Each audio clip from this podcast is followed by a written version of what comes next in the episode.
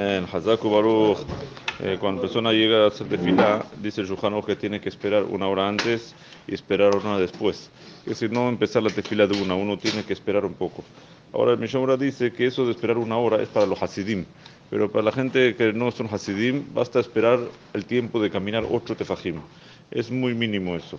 Pero el Kaf dice que hay que hacerlo sentados, no hacerlo eh, parados. Y también el Kafahim dice otra cosa muy buena, dice que esto te puede servir eh, si estudias.